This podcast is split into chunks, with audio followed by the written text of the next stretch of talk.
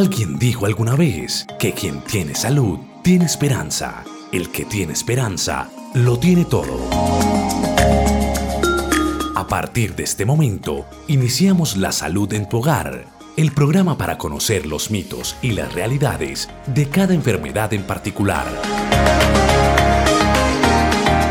La Salud en tu Hogar una producción de frecuencia 1940 AM para entender que nada nos puede hacer más ricos y afortunados que gozar de una buena salud. Dirige y conduce el doctor Héctor Manrique. Comenzamos.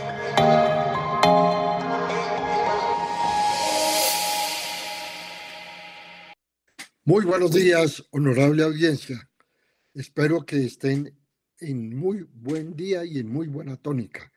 Los saludo hoy martes con la promesa de un tema que les había hecho la semana pasada. Vamos a hablar sobre hepatitis infantil. Le damos una bienvenida y un saludo especial a Alejandro, que es el enlace entre ustedes y yo, que es el alma de alguna manera, por decirlo así, de este programa. Alejandro, muy buenos días. Muy buenos días para usted, doctor Manrique, y para toda la audiencia de los 940 del AM y a quienes también nos escuchan a través de Tuning Radio o a través de www.frecuenciau.com. Saludo cordial para ustedes y el agradecimiento enorme por permitirnos estar allí en sus hogares o en su sitio de trabajo o donde usted se encuentre. A esta hora estamos al aire con el programa La Salud en tu Hogar dirigido por el doctor Héctor Manrique y para que ustedes se comuniquen y le hagan las preguntas respectivas acerca de la temática que hoy se está tratando, pueden comunicarse con nosotros a través del 604 590-3580. Repito, 604-590-3580. Y también tenemos una línea de WhatsApp que es el 301-619-3392. 301-619-3392, la línea de WhatsApp para que usted Allí nos envíe su mensaje de texto o su mensaje de audio o también, le repito, la línea convencional, la línea telefónica 604-590-3580 para tener un contacto directo con todos ustedes y el doctor Manrique puede escuchar sus inquietudes acerca de la temática que hoy se estará tratando. Muy bien, muchísimas gracias Alejandro. Les recuerdo también que en la plataforma Spotify se pueden encontrar los programas grabados eh, en la página que se llama Salud en tu hogar, tal como se llama aquí en la radio. Bueno, sin más preámbulos, entonces vamos a hablar algunas generalidades acerca de la hepatitis. En cualquier momento pueden interrumpir y pueden hacer las llamadas o los comentarios que ustedes a bien tengan.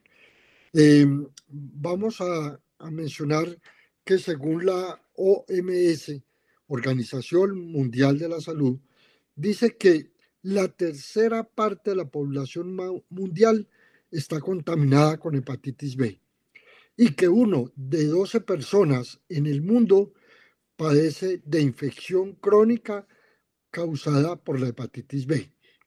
Estamos hablando, en otras palabras, que eh, después del último censo mundial de cerca de 6 mil millones de habitantes en la Tierra, que ya son alrededor de 8 mil millones, de esos 6 mil, dos mil millones de personas en el planeta han contraído la hepatitis B. De esos, una doceava parte eh, continúan con una infección crónica. ¿Y por qué es importante hablar de este aspecto de la hepatitis B? Y es que estas personas que sufren de enfermedad crónica pueden potencialmente contaminar a las personas, así sean asintomáticas. Así la hepatitis esté controlada, sigue siendo crónica, pero esté controlada y puede contaminar. Ahora miramos cómo y de qué manera también podemos evitarlo. Eh, también se puede presentar una hepatitis crónica por hepatitis de tipo C. Recordemos que eh, las hepatitis virales en general se clasifican dependiendo de la forma como se transmiten, dependiendo del comportamiento y de la cronicidad en cinco patrones que están enumerados o mejor, clasificados por letras alfabéticas que van de la A hasta la E. La hepatitis B y la hepatitis C eh, son las que tradicionalmente, oiga este dato bien importante, pueden causar el cáncer de hígado, hasta en un 78% de los casos. Entonces, Por eso es tan importante hablar hoy de hepatitis, no solamente de la hepatitis idiopática eh, aguda de los niños, obviamente de causa desconocida, que vamos a verlo más adelante, sino de las hepatitis en general. Esto en parte es un repaso de un programa que hicimos al principio, solamente de las hepatitis, pero vamos a enfatizar solamente las cosas que realmente debemos retener, que debemos saber en cualquier momento como cultura general sobre el comportamiento de la hepatitis. Eh, ¿Cómo se contagia la hepatitis A y E? Es decir, las dos últimas, la primera y la última letra de las clasificaciones de la hepatitis.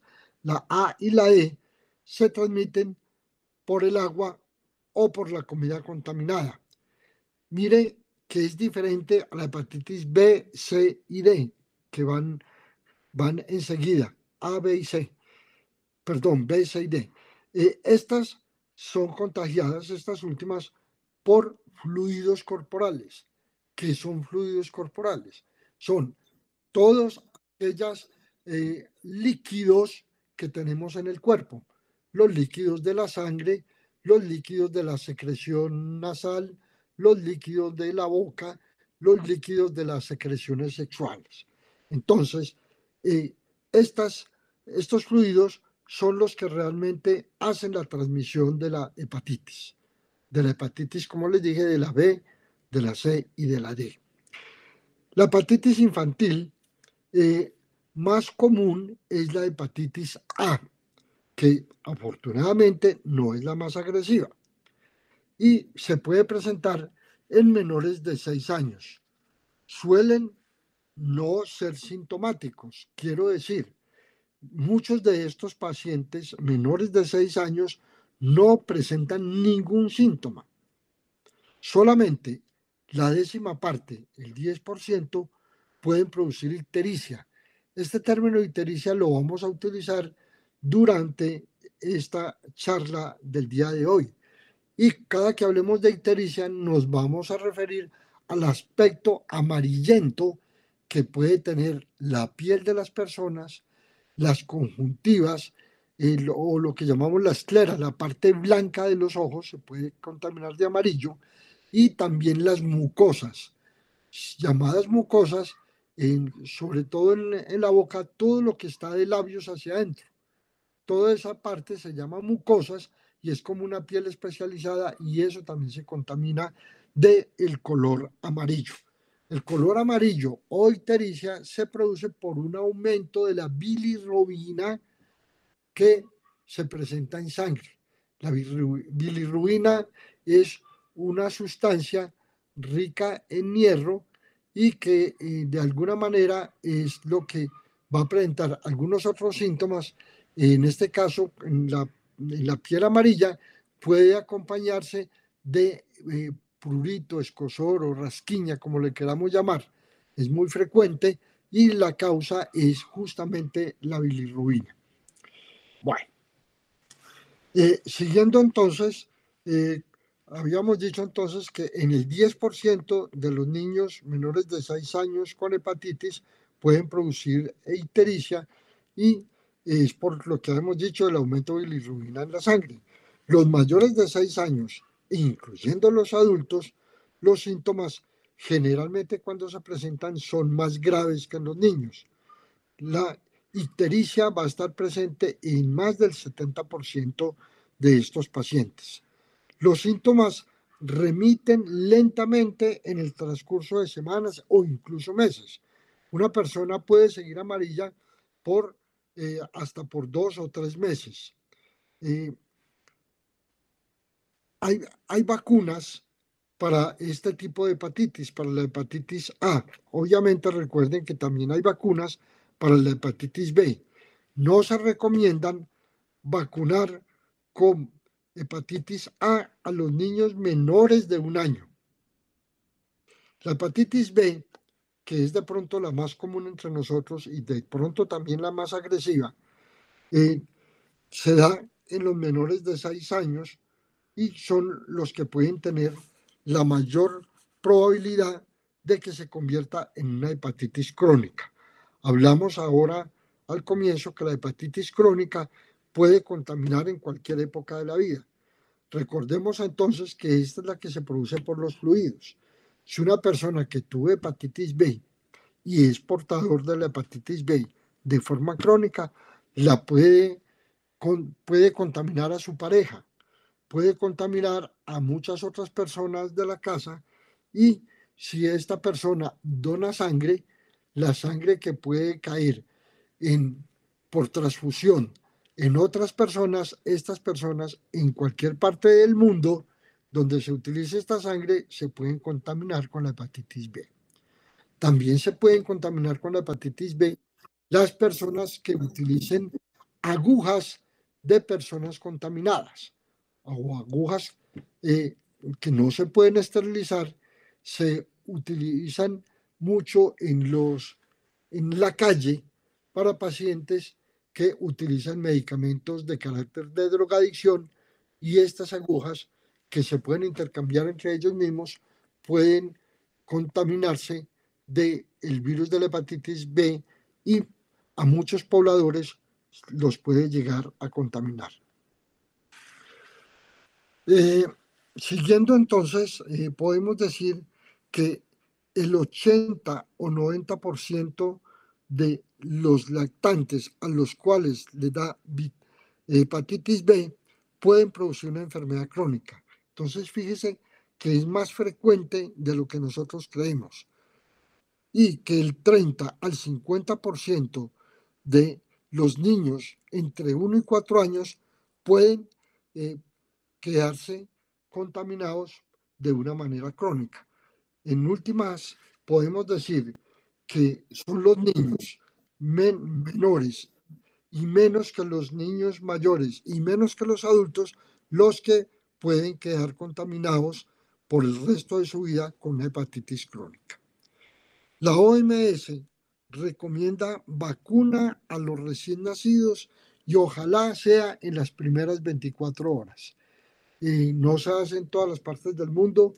Aquí no, no es una obligación en el país de nosotros, pero las personas, eh, las parejas que conozcan esta recomendación de la OMC lo pueden solicitar y tienen obligación de que le pongan las vacunas este, a los recién nacidos. La hepatitis C, que habíamos dicho también que puede presentarse por transfusiones y agujas, igual que la hepatitis B, eh, eh, puede producirse eh, una transmisión menos frecuente que en la B en el caso de la propagación por vía sexual o, o por la contaminación materno-infantil, que de pronto sí es más frecuente en el caso de la hepatitis B. en este caso, en el caso de la, de la hepatitis C, no hay vacuna eh, recomendada para los menores. En la hepatitis aguda grave de causa desconocida en niños, que es tal vez la motivación más grande de la charla del día de hoy, tenemos algunos aspectos importantes que mencionar.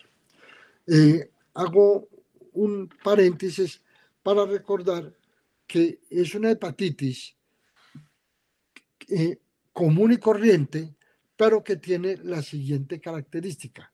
Primero, que la presentación es de forma aguda, no es lenta como se presentan las hepatitis A, B, C, D o E, donde eh, los síntomas iniciales pueden durar dos, tres días, como el malestar general, la cefalea, la fiebre alta de explicación no conocida las indigestiones, a veces las náuseas, a veces los vómitos y la ictericia, el color amarillo, puede demorarse más días. Doctor Manrique, tenemos un oyente en la línea telefónica. Bueno, adelante. Muy buenos días, ¿con quién hablamos? Buenos días, les habla Guillermo Palacio. Don Guillermo, feliz día para usted, adelante con su inquietud. Lo mismo y al doctor felicitaciones. Doctor Manrique, mis Muchas gracias, adelante. La primera, hombre, la lactancia, la leche materna no constituye un blindaje para los niños frente a esta patología que usted está hablando. Es decir, tiene más garantías el niño que fue lactado de no contraer la infección o por lo menos si la contrae, que el organismo sea más contundente en la respuesta que el niño que no fue lactado. Y lo segundo, esta hepatitis puede llegar a un deterioro tal del hígado que puede llevar a un trasplante de hígado o no. Y lo tercero, cuando usted habla de los fluidos, por cultura general quisiera que me aclarara, el sudor no se considera un fluido, de tal manera que con sudor de alguien contagiado de hepatitis también puede contagiar al otro. Muchas gracias. Con mucho gusto, Guillermo, y muchas gracias por sus inquietudes. Bueno, eh, la leche materna no solamente para la hepatitis, sino para muchísimas otras enfermedades, pueden, no siempre, pueden transmitir al feto algunas proteínas especiales que se consideran como anticuerpos. Estos anticuerpos pueden entonces proteger al bebé de algunas enfermedades. No, no hay estudios contundentes de que definitivamente la leche materna haya o haga una protección permanente de la hepatitis.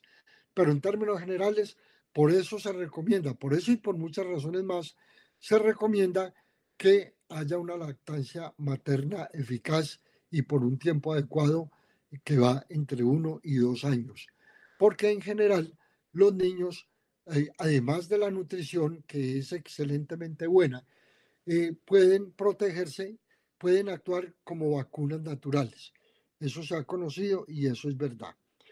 Eh, el deterioro de la hepatitis, no solamente por enfermedades virales, en este caso por hepatitis, sino por cualquier otro tipo de enfermedad, eh, inclusive enfermedades autoinmunes, es decir, que el mismo organismo de daña, deteriora el hígado, pueden llegar precisamente a un deterioro tal de que se requiera un trasplante.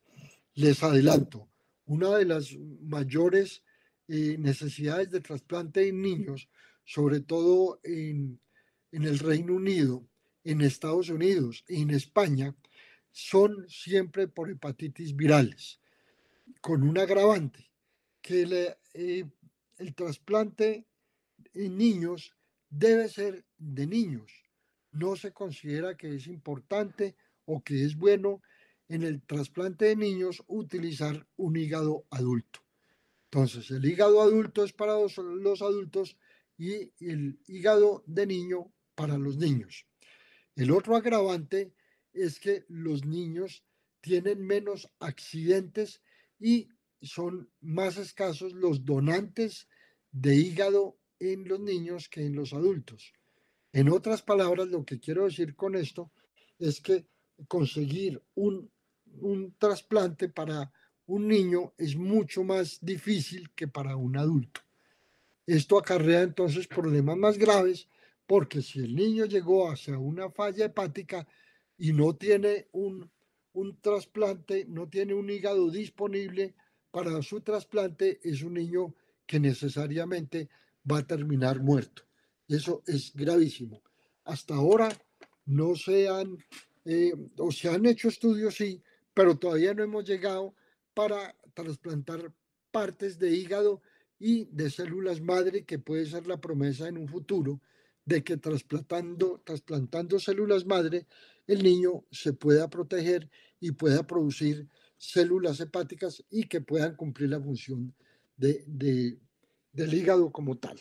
Hace algunos años, en todo el mundo, se ensayaron trasplantes de animales, de macacos recios o de otro, otro tipo de especies de monos e inclusive de cerdo. Por fortuna o desafortunadamente, a mí me tocó el primer trasplante de cerdo para una niña, para una niña em, colegial, colegial, mejor escolar, de escasos 6, 7 años con tan mala suerte que el trasplante no pegó y la niña en el poco tiempo se murió. Eh, con esto quiero decir que no nos hemos quedado quietos en el mundo, se han buscado otro tipo de posibilidades de trasplante, pero no hemos podido adelantar mucho en este sentido. Un segundo, yo organizo aquí una cosa en el computador que está que se le va la... La batería, tranquilo doctor, mientras tanto le voy recordando a los oyentes la línea telefónica para que se comuniquen, es el 604-590-3580. 604-590-3580, la línea telefónica a la cual usted se puede comunicar para hacerle las respectivas preguntas al doctor Manrique sobre eh, la temática que hoy se está tratando, que es la hepatitis en los niños o la hepatitis infantil. También le recuerdo que tenemos una línea de WhatsApp para que usted nos escriba. A través de esta línea usted puede enviarnos sus mensajes de audio, sus mensajes de texto, nos puede escribir al 301 619 3392. 301-619-3392 es la línea de WhatsApp y tenemos varias preguntitas, tres preguntas para ser exactos, doctor Manrique, acá eh, por la línea de WhatsApp. Entonces... Un segundo, un segundo que todavía nos falta parte de la respuesta. Ah, ok, claro que sí. Eh, sobre los fluidos, el sudor se considera un fluido también porque es una eh, excreción líquida del cuerpo. El sudor puede tener algunos riesgos menores con algún tipo de enfermedades, pero por fortuna el sudor eh, se considera que es un filtrado de líquido que sale de las glándulas sudoríparas y estas a su vez producen un líquido que viene directamente de la sangre en algunos casos, pero que ya están filtrados. En resumen, el sudor es un compuesto de líquido y de algunos minerales, como el sodio y como el cloro. Eh, para muchas personas es sabido que el sudor sabía sal y es porque uno de sus componentes importantes es la sal, pero no, no lo tenemos como un contaminante importante de algunas enfermedades. Eso para responderle a don Guillermo Palacio.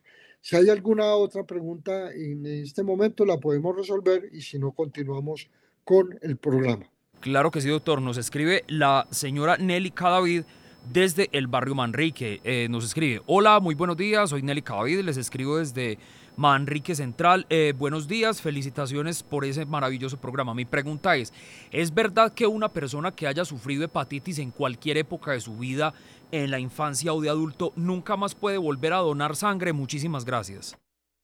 Sí, esta pregunta es bien importante y es por lo que estaba explicando ahora pero sobre todo para la hepatitis B.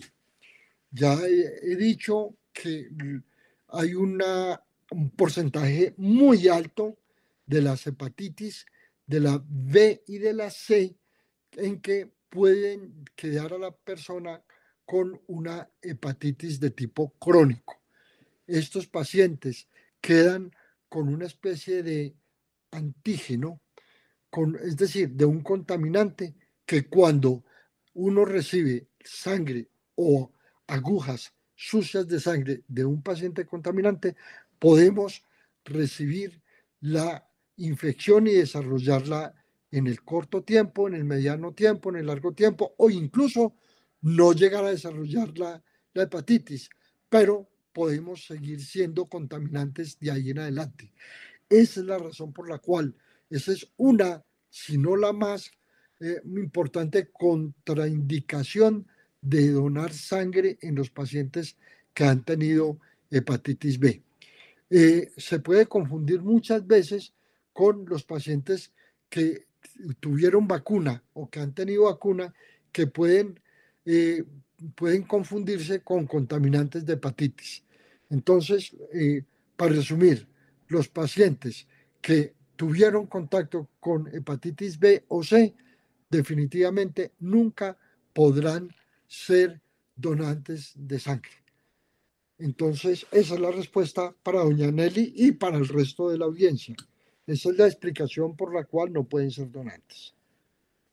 Excelente, doctor Manrique. Vamos con otra pregunta. Nos escribe el señor Javier Francisco Martínez nos, eh, ah bueno, no, no, nos especifica dónde nos escribe, nos saluda y la pregunta que don eh, Javier Francisco nos hace es, muy buenos días doctor Manrique, eh, una persona que, haya, que sufre de hepatitis o que haya sufrido de hepatitis más bien, puede quedar para siempre con ese color amarillento en los ojos y en las palmas de las manos. Muchas gracias. Don Javier, muchísimas gracias por la pregunta. Habíamos dicho que los síntomas pueden llevar semanas o hasta meses. En aras de la verdad, la gran mayoría de los síntomas desaparecen en este periodo de tiempo. Eh, no, no se conoce de que la persona pueda quedar con ese color amarillento para el resto de la vida. Aquí hago una anotación muy importante y es que los tonos de la piel de las personas son muy variables y nosotros decimos muchas veces para un paciente que está pálido porque tiene una anemia a veces no muy severa, decir, esta persona está amarillenta.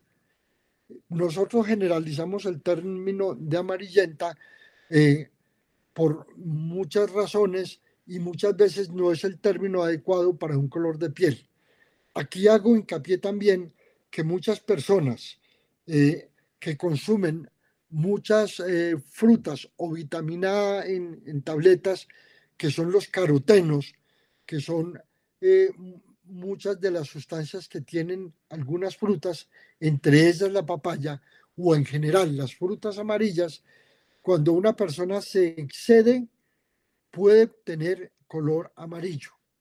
Ah, les había contado en algún otro programa que yo tuve una anécdota con una, una de mis hijas que recién nacida, ni tan recién nacida, en los primeros meses de su vida, una vez llevándolo a un control, me dice la pediatra, oiga doctor, ¿usted no le ha notado este color amarillo a su hija?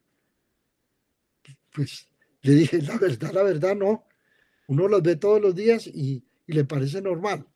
Mi niña tenía un exceso de carotenos por un aumento de ingesta de frutas amarillas.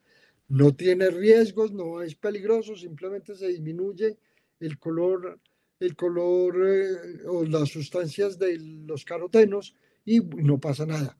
Lo mismo ocurre, traigo esta anotación también en los recién nacidos, que por otra razón muy distinta a los carotenos son amarillos y a veces es por un aumento de destrucción de glóbulos rojos que se ve muy frecuentemente en las incompatibilidades del grupo, eh, de, del grupo y de la clasificación de la sangre entre papá y mamá. Estos niños solamente con sacarlos al sol unos 10 o 15 minutos todos los días, estos niños en pocos días desaparece su color amarillo. En resumen, uno no espera que un paciente que había ya hecho una hepatitis vaya a quedar amarillento o ictérico por el resto de la vida. En aras de la factibilidad puede llegar a suceder, pero no es lo común. Esa es la respuesta para don Javier Francisco Martínez. ¿Hay alguna otra pregunta en el público en este momento? Sí, doctor, tenemos otra pregunta. Nos eh, escribe el señor Oscar Pineda, nos escribe desde el barrio San Javier, nos eh, dice, hola, muy buenos días. Eh, tengan todos ustedes felicitaciones por tan maravilloso programa que nos educa todos los martes. Pregunto, una persona que sea consumidora frecuente de bebidas alcohólicas, eh, ¿puede desarrollar hepatitis más fácil o el hecho de consumir alcohol puede producir hepatitis? Muchas gracias.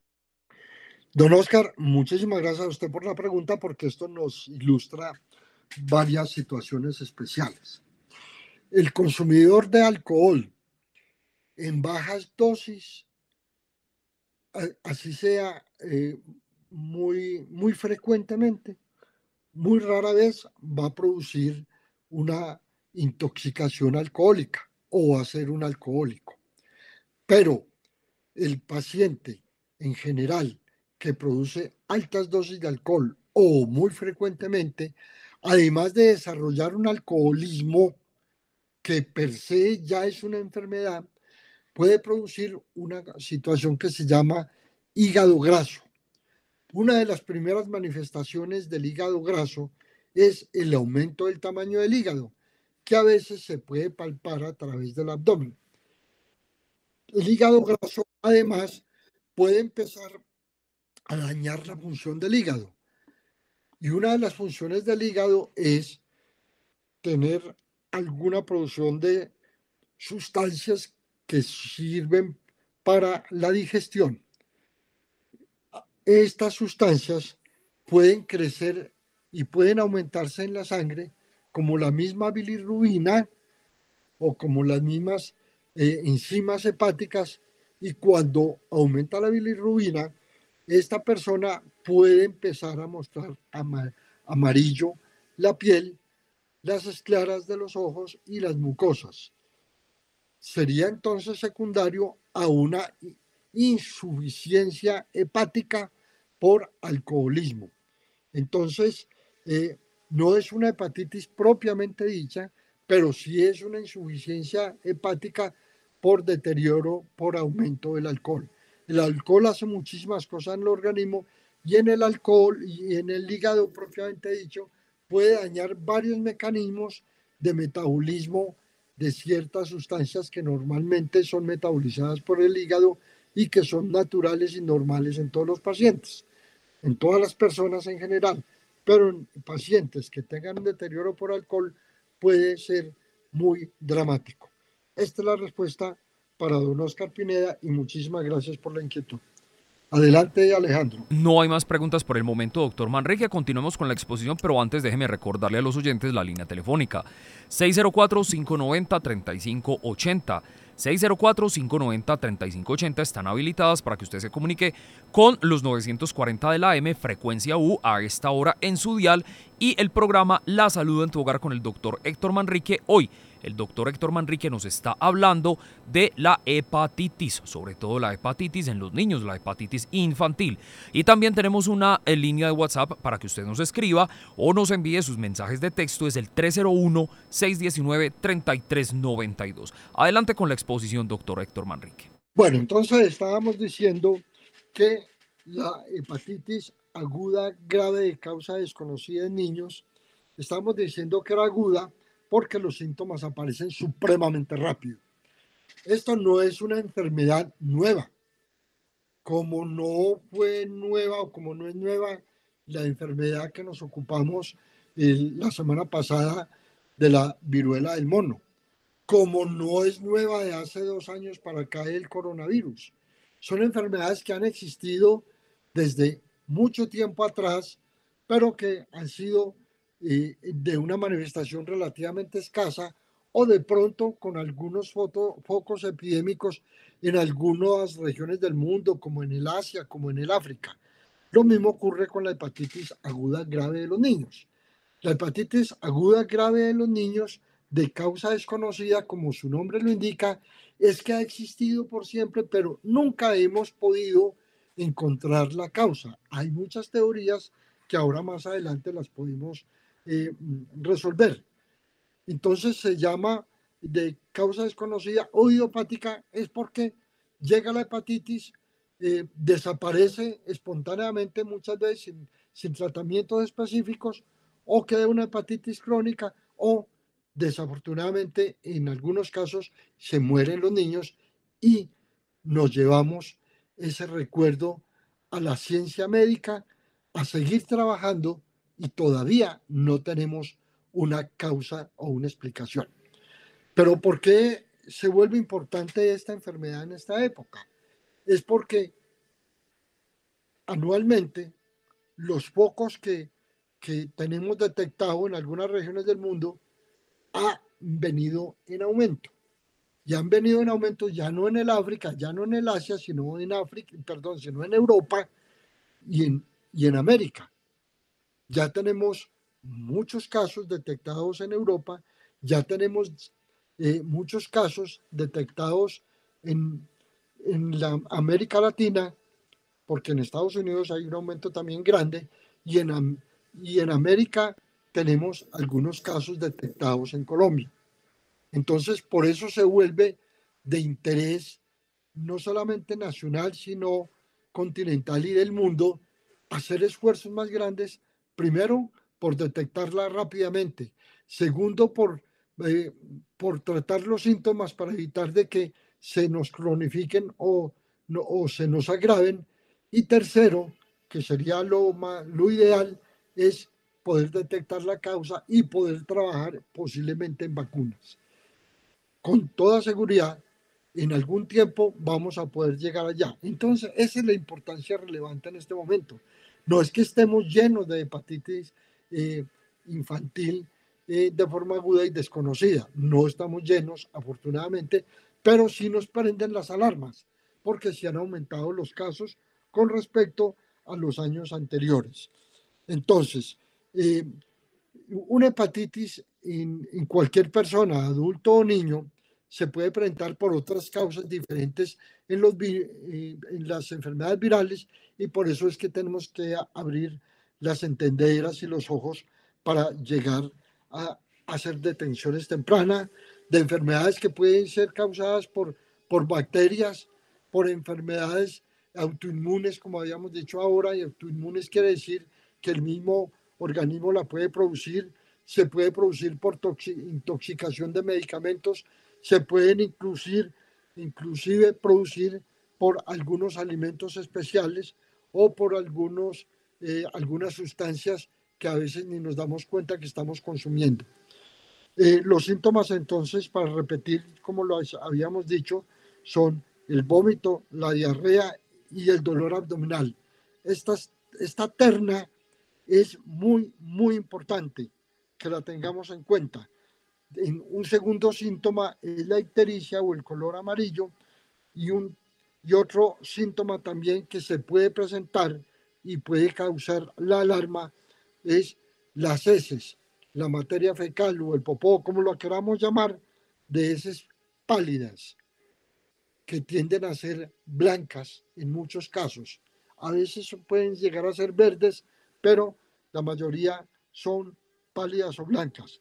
Si encontramos síntomas como estos, tenemos la posibilidad de tener el 90% de estos niños, estos niños son portadores de una hepatitis que descartamos las que ya conocemos y probablemente son del origen de las que estamos contando hoy aguda de causa desconocida en los niños. Para mayo de este año se habían detectado 566 pacientes probables en todo el mundo, en, 33 pacientes. Entre ellos, los mayores portadores son el Reino Unido, lo que llamamos como eh, Inglaterra, y Estados Unidos. Estados Unidos con 180 y el Reino Unido con 197 casos. Habíamos dicho entonces que viene en aumento y de mayo a julio, en que estamos en este momento, se han aumentado esos casos en alrededor de 100 en todo el mundo. Eh, y producen una insuficiencia hepática cuando no lo detectamos a tiempo y que pueden ser eh, niños que pueden llegar a necesitar un trasplante hepático y se pueden morir también, como lo habíamos dicho ahora. Como habíamos dicho, la causa eh, concreta no la tenemos. Pueden ser muchas las causas, como ya lo mencionamos. También puede haber otra enfermedad concomitante de cualquier tipo. Cuando hablo de una enfermedad concomitante, es decir, que en simultáneo se puede presentar, puede ser cualquiera, y entre ellas, hay que mencionarlo, puede ser el coronavirus. Ahora vemos al final una de las teorías donde compromete el coronavirus como ser el desencadenante de este aumento de las hepatitis no de, causa desconocida en los niños. Eh, puede haber como enfermedad concomitante también enfermedades causadas por adenovirus. El adenovirus es un grupo importante de virus que son los causantes en su mayor parte de enfermedades de tipo respiratorias, como el resfriado común y como la gripa como tal. Entonces, en varios de los casos estudiados, se han encontrado que los niños eh, han dado positivo para el adenovirus, en otros casos positivos para el coronavirus, pero lo que llama la atención es que En el hígado, tomándose muestras directamente del hígado, no ha resultado positivo para los adenovirus. Pero es muy frecuente en estos casos que se presente esa mezcla de la hepatitis con el adenovirus. Son situaciones que ya los, los científicos que están trabajando sobre este tema ya han publicado varios artículos y entonces es importante, para resumir, cuando un niño tiene un catarro, tiene una gripa y posteriormente produce la amarillantez de su piel, la ictericia, ojo que este niño, aparte de la hepatitis de causa desconocida, tuvo, tiene o se prolongará una infección por adenovirus. Eh, habíamos dicho entonces que eh, no solamente la gripa, sino los síntomas gripales que se pueden presentar por el coronavirus, también puede ser una de las enfermedades contaminantes en los pacientes. Y también un número importante, eh, cerca, cerca de hasta el 10% de, los, de las hepatitis en niños han salido positivos de coronavirus inclusive antes de tener la enfermedad directamente de causa desconocida, estos niños ya habían sido positivos o ya tenían la historia de que más atrás habían sido positivos para coronavirus. Entonces, no se sabe por qué, pero en este caso sabemos que no solamente los adenovirus y los coronavirus pueden estar asociados a la hepatitis y por eso se nos han aumentado los casos.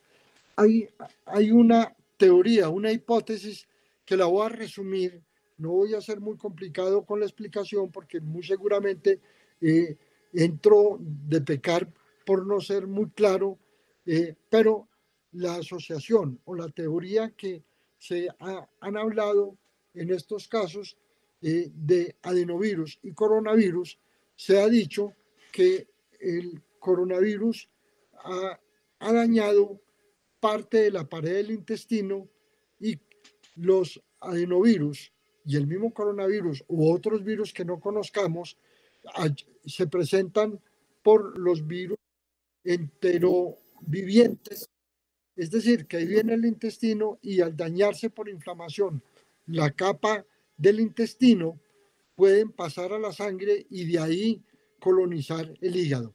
Ese es el resumen de una teoría bastante enredada, bastante complicada, que a veces a nosotros como médicos también nos da dificultad entenderla. Pero para ustedes, para que la entienda, para hacerlo fácil, es que por la pared del intestino pasan virus, van a la sangre y van, y van al hígado. Esa es una de las razones por las cuales los pediatras, infectólogos eh, refieren que uno de los tratamientos para estos pacientes son muy importante el uso de los esteroides. Les recuerdo que los esteroides son antiinflamatorios potentes. Entonces, no tanto para tratar la hepatitis como tal, que también sirven, sino para tratar eh, el intestino de los niños afectados para evitar de que se sigan pasando los virus del intestino a la sangre. Es una teoría moderna que nosotros realmente podemos tener en cuenta en, los, en estos casos y en los que se nos vienen en el tiempo, porque con toda seguridad van a venir casos nuevos, vamos a seguir creciendo, ojalá no mucho, en los casos de la hepatitis de origen desconocido de los niños. Eh, quiero, no sé si hay más preguntas o quiero entrar, entrar a hablar de las prevenciones de las prevenciones que Adelante, doctor Manrique, no hay preguntas por el momento. Bueno, muy bien. Y con esto quiero terminar y dar paso a las otras inquietudes que puede haber en este programa. Como no sabemos las causas aparentes, entonces vamos a continuar con las medidas de protección que hemos utilizado en esta pandemia del coronavirus. Recordemos que ahora que bajamos la guardia a nivel del mundo entero en América Latina, en Colombia y en Medellín, hemos encontrado que se nos están agotando muchos de los medicamentos que necesitamos en las infecciones respiratorias por la alta demanda. Es importantísimo que ustedes sepan que al quitarnos el tapabocas, en menos de uno o dos meses, hemos, se nos hemos, hemos disparado todas las infecciones respiratorias que tradicionalmente traíamos de una forma endémica o epidémica, que encontrábamos los ciclos de gripa en las épocas de invierno, en las épocas de, de altas lluvias, de alta lluviosidad, pero se nos han desbordado. Por ahí se nos van a colar también muchas de las infecciones o muchas de las hepatitis por las asociaciones que tenemos en teoría. Entonces, las recomendaciones es, tenemos que seguir con el lavado de manos. Recordemos que algunas infecciones de estas hepatitis pueden aparecer por manos contaminadas. Ya no estoy hablando tanto del coronavirus, estoy hablando de otro tipo de infecciones. Estoy hablando entonces del uso del, del tapabocas responsable en sitios de aglomeraciones, en sitios cerrados y obligatoriamente aún todavía en los hospitales, consultorios y centros de salud. Entonces tenemos esos dos. Tenemos un tercer, una tercera prevención y es en los pacientes que de alguna manera tienen alguna infección viral o bacteriana, en los casos de las gripas en general, en los pacientes detectados o confirmados por coronavirus y en los sospechosos. Y cuando nosotros también tengamos alguna sospecha alguna enfermedad que no sabemos en qué va a terminar, que tengamos malestar general, que tengamos desaliento, que tengamos fiebre, que tengamos dolor de cabeza, procuremos no ir a estudiar, procuremos no ir al trabajo y más bien consultemos porque potencialmente nosotros podemos transmitir alguna enfermedad no conocida y debemos entonces aumentar el lavado de manos debemos aumentar el aislamiento y debemos aumentar el uso de los tapabocas. Eh, en poblaciones donde no estemos muy seguros del uso de agua potable de, y no tenemos agua comercial, es decir, de botellones o de botellas o de envasados en, en bolsas, debemos hervir el agua. Recordemos que el agua se debe hervir durante mínimo 10 minutos por encima del tiempo que el agua empiece a echar burbujas. Cuando el agua empieza a echar burbujas, todavía no está estéril, todavía no está libre de virus y bacterias. Tenemos que dejarla que siga burbujeando por lo menos 10 minutos más.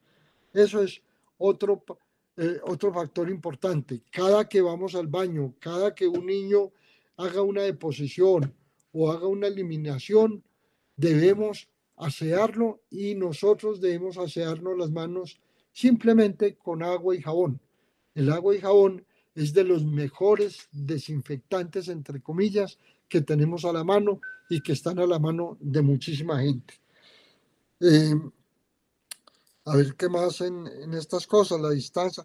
Ah, bueno, en los sitios cerrados, eh, como las, son las habitaciones de nuestras casas, por favor, abramos las ventanas, abramos las cortinas para que no solamente entre aire y que circule, sino que también entre luz solar.